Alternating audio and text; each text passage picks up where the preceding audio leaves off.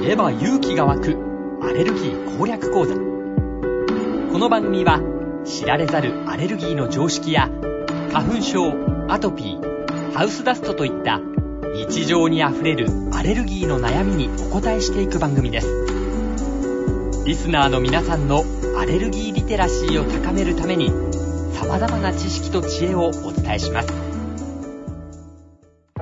知れば勇気が湧くアレルギー攻略講座ナビゲーターの井川祐一です。札幌市にありますアルバアレルギークリニック院長の鈴木康信先生にアレルギーに関する様々な知識、知恵など教えていただきます。鈴木先生、よろしくお願いします。よろしくお願いします。さあ、鈴木先生、今回のテーマ、前回に引き続きまして、花粉症です。鈴木先生、前回ですね、お話の中で、完治させるには、もう免疫療法一択だということだったんですけれども、まあでもまあ毎年病院通って、花粉症悩んでいらっしゃる方ってまあ大勢いらっしゃいますけど、もうしたら皆さん免疫療法に切り替えればいいということなんですかまあもし完治させたければ、はい。なんですよ。ええ。ただその、結局のところ、完治させるためには、病院にそこそこ通って特別なことしなきゃいけないわけじゃないですか。はい、はい。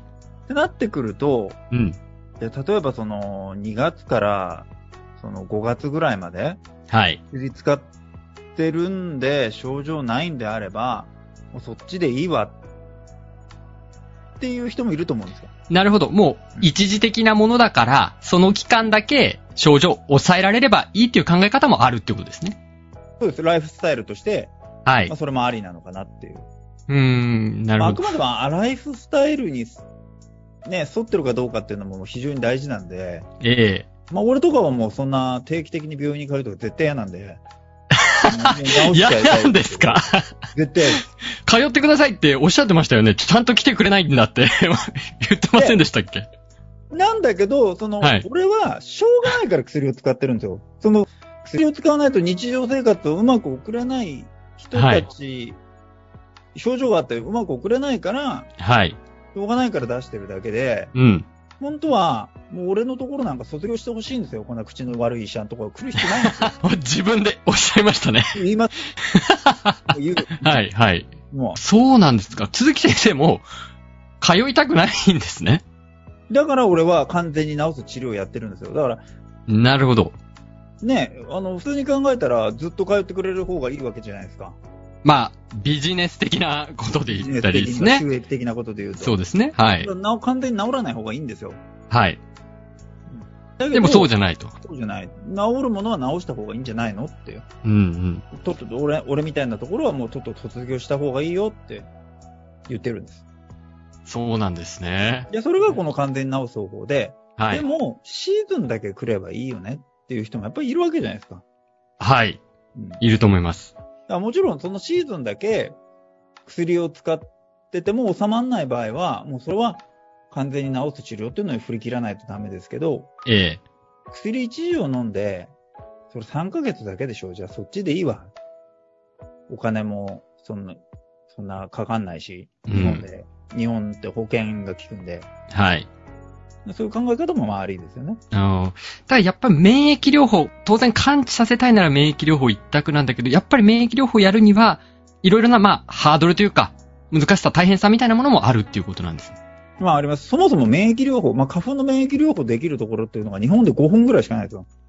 5箇所うん。まあ、あの、杉みたいな保険でどこでもできる治療は別として、はい、ええあの、アメリカから薬を輸入して、はい、治療するような杉以外の花粉症はい。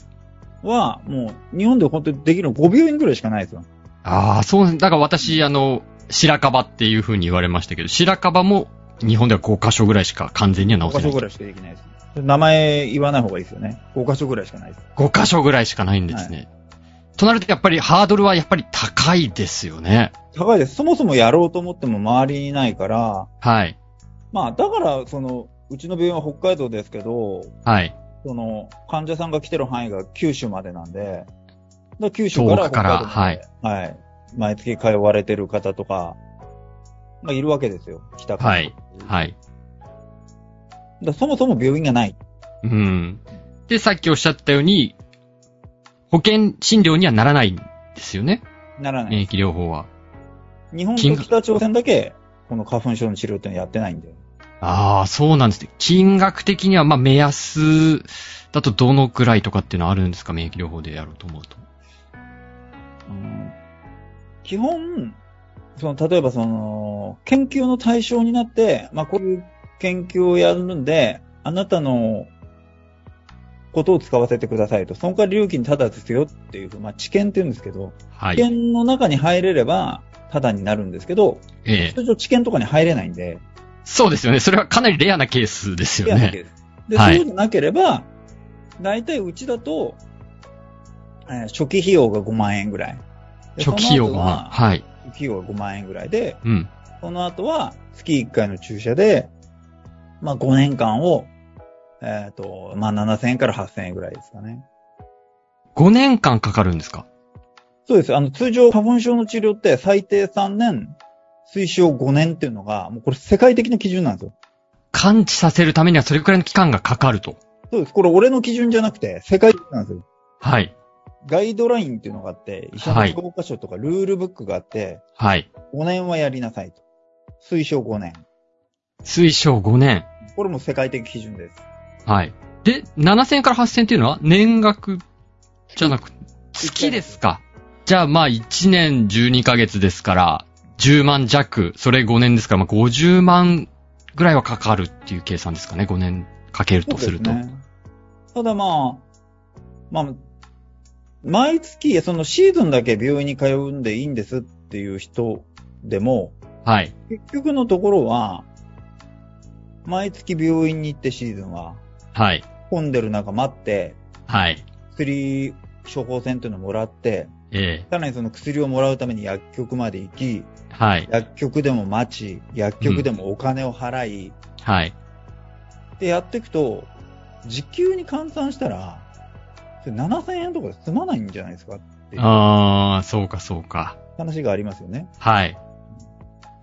まあ確かに、あれですよね。禁止、レーシックとかも、まあ、毎月コンタクト代かけたり、毎年かけて何年も何年もずっと使うなら、レーシック一発の方がっていう、ね、それの考え方にもちょっと近いのかもなとも今聞いてて思ったんですけど。うん、近いです。その眼内レンズってまあ、ね、コンタクトを今目の中に埋め込んじゃうっていう手術もありますけど、ああ、そんなのもあるんですね。ああ、ありますあります。あの、今は、そっちの方が楽なんじゃないですかね。あ、そうなんですね。レーシックは目削るんで、はい。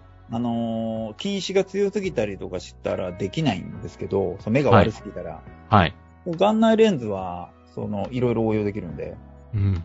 そうなんですね。すいません。ちょっと私が今ね、例えでレーシックを出したの で、目の話もしていただきましたけれども、これでもそもそもさっき鈴木先生おっしゃってた、病院、その対応できる、免疫療法を対応できる病院がそれだけ国内に少ないっていうのはこれ、なぜなんですかいや、そもそも海外の学会に勉強行ってないと、はい。わからないですよね、やり方とか。あ、国内にいるだけでわからないと。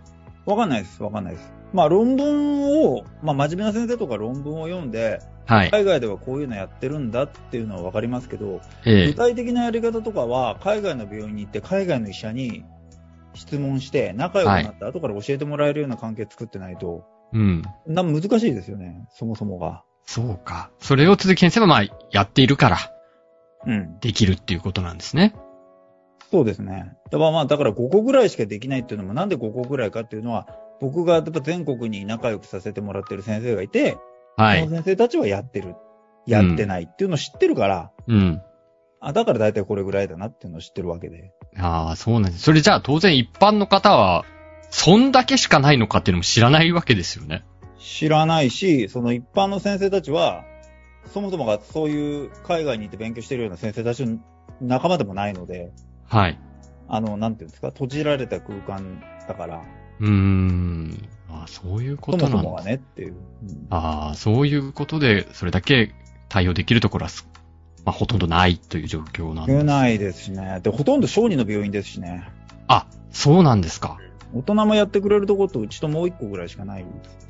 あ、そうなんですね。でもう一個のところも、そもそもが小児ってついてるから、はい、はい。通院してる親御さんとかできるけど、はい。一般の人とか、まず受診しようとすら思わないので、そうか、そう大の大い人う。がアレルギーありますって言って、小にアレルギーかとか申し込んでこないじゃないですか。まあ、いけないです、いかないですよね。行かないし、うんまあ、受付で離れる可能性がありますよね。ですよね間違いなあく。そなのうで、まあ、そもそもたどり着けないです。ああ、そういうことなんですね。なるほど。まあ、でも、その、鈴木先生のアルバアレルギークリニックでは免疫療法もできるけど、当然さっきお話にあったように、まあ、時期的なものだから、その時期だけなんとか、えー、抑えられればいいっていう考え方の方も当然いらっしゃってるわけですね。いますいます。そういう方にはどういうふうな対応されるんですか症状が止まるまで薬の量を増やしていくしかないんですよ。はい。例えば、症状っていうのは、かゆみだったり、鼻詰まりだったり。そうです、そうです。かゆみ、目のかゆみ、鼻詰まり、鼻水。はい。でそれはその時期、えっ、と、ずっとし続けるっていうことですか。薬を、目薬だったら刺し続ける。そうです。結局でも大体、採血としてどの花粉にどういう反応してるかって見たら何月まで使えばいい、何月から何月まで使えばいいっていうのは大体わかるんじゃないですか。花粉と時期って決まってるから。ああ、そうなんですね。はいなんかその、確かに春先私も目痒くなりますけど、秋もなんかちょっと目痒くなったり鼻詰まるかなっていう時あるんですけど、なんか種類によってもみたいな話を聞いたことがあるんですけど。そう種類に、そうですね。まあ種類によって、まあ花粉の種類によって時期が違うので、はい。ただ薬はあんまり変わらないかなっていう感じがします。ああ、そうなんですね。ただその人に合った薬と使い方っていうのがあるんで、その辺は若干工夫しないといけないですけど、はい。基本的に例えば白樺だったらこの薬、うん。よもぎだったらこの薬みたいのはないです。そうなんですね。はいああ、その植物の、アレルギー反応を示す植物の種類によって薬が違うということではなくて。ないです。なるほど、なるほど。そうなんです。ただやっぱり地方によって、いや、どっちかっていうとこの薬の方が効いてる人多いよねみたいなのはやっぱりあるとは思うんですけど、はい。うちも当然ありますし、ああ、そのエリアに多い植物とかっていうことなんですかはい。に、あ、これの方が効くなっていうのはやっぱりあるんですけど、ああ、そうなんですね。はいああなるほど、なるほど。そんな大きく違うわけじゃないです。ああ、そうですか。はいまあでもじゃあ、鈴木先生の病院に通って、そういった免疫療法じゃない治療をされている方の中でも、うまく向き合っている、付き合っている方も多くいらっしゃるっていうことなんですかね。そうですね。割合的には、最近はやっぱり治したいっていう人は、うちアレルギー科でがっちりやってるんで、ええ多いですけど、ええまあ、そういう方も多いですよね。ああ、そうなんでだす。けっていう方も。うん。まあさっきね、おっしゃったように自分のライフスタイルに合わせてっていうね、ふうにおっしゃってましたので、そういう付き合い方をするというのも一つの考え方とそういでうすこねと。ですね。はいありがとうございます。鈴木先生、まあ改めてまあ今免疫療法とそれから、えまあ付き合い続ける。うまく付き合っていくっていう方法あるということでしたけど、花粉症にね、まあ悩んで悩んでる方、本当に全国に多くいらっしゃると思うんで、改めてアドバイスというか一言いただけるとしたらどんなことになりますでしょうか。いやライフスタイルによって、決めたらいいと思うんですよ。はい。うんで、いや、シーズンだけ飲みたい。でも花粉症結構辛いっていうんだったら、うん花粉症の症状が止まるまで薬の量を増やすしかないし、うん。それも考える余地がないんですよ。はい。一種類の薬で止まんなかったら二種類だよね、とか。でも一種類の薬で、あの、ほとんど良くならないみたいな時ってもう一種類じゃ間に合わないんですよ。薬の種類変えたところで劇的に効くってことないんで、はい。薬の量を増やすしかないんです。はい。もし、それが嫌だったらもう完全に治す方向に振り切るしかない。なるほど。ということはもう本当にそれぞれのお考えに合わせて合わせて本当に。花粉症に向き合っていくとうんいうことですね。治したいのか、はい。逃げればライフスタイルとしていいのか。はい。わかりました。ありがとうございました。知れば勇気が湧くアレルギー攻略講座、札幌市のアルバアレルギークリニック院長、鈴木康信先生に伺いました。鈴木先生、ありがとうございました。ありがとうございました。